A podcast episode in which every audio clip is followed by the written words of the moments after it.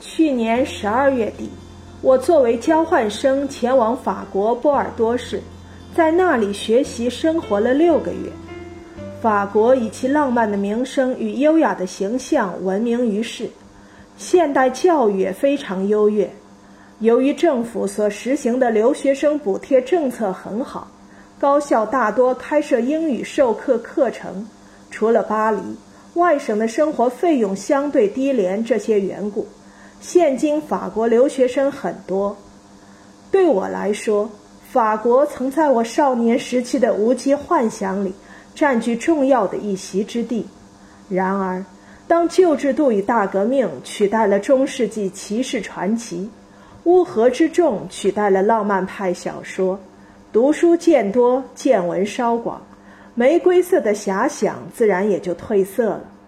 近现代的法国对工人的严酷剥削，曾导致诸多运动，形成了罢工传统。如今，由于内外积累丰富，这由铁与血、汗与泪铸就而成的老牌发达国家，渐渐开始产业转移，抬高福利，让民众享受放松的生活。另外，由于国家实力的变化，法国仿佛慢慢由产业强国。变成了专产太太、小姐们使用的珠宝、时装以及各类奢侈品的观光国。换句话说，当大洋彼岸的新大陆仍然每日在世界各家报刊头条放射着耀眼炙热的光辉，法国却不复戴高乐将军麾下的法国，犹如显出老态的巨人，跌跌撞撞、略显狼狈地跟随美国前行。相对而言，中国从一穷二白的困窘境地迎头追赶，进而自信大胆，免于被侵略的恐惧，蘸着血的历史铭记在心里。转头再看隐隐显现产业空心化之势的昔日强国，安理会的席位，英国跟法国合并了吧？当今世界，西欧合一个位置还不够吗？这样开玩笑的言论就时常听到。此外，接连不断发生在法国的恐怖袭击，也令局势变得更加混乱。由此可见，我去国之前，全球形势正可谓暗潮汹涌。世界观还没有成熟的我，读了许多时评时论，一方面被他们深深吸引，一方面又很烦恼自己对国际关系所持的偏激观点。因为思想处于这样剧烈的挣扎中，手头原本做着的一篇外国文学论文也受到了不小的影响。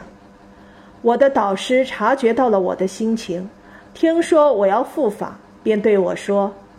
你抛开那些让你烦心的事吧，去看看西洋景，看一看普通人的生活。西洋景是民间娱乐用的装置。”把若干幅可以左右推动的西洋画放在小匣里，人们要看，便俯身用透镜去看，通过捕捉零碎的生活片段，试图理解相异的国家。当然，只是管中窥豹。但是转念一想，能以学生的身份在外国城市独自生活，毕竟是一段真实可人的人生经历。与其绞尽脑汁思考大而无当的命题，天性愚钝、能力有限的我，不如专志于做好自己，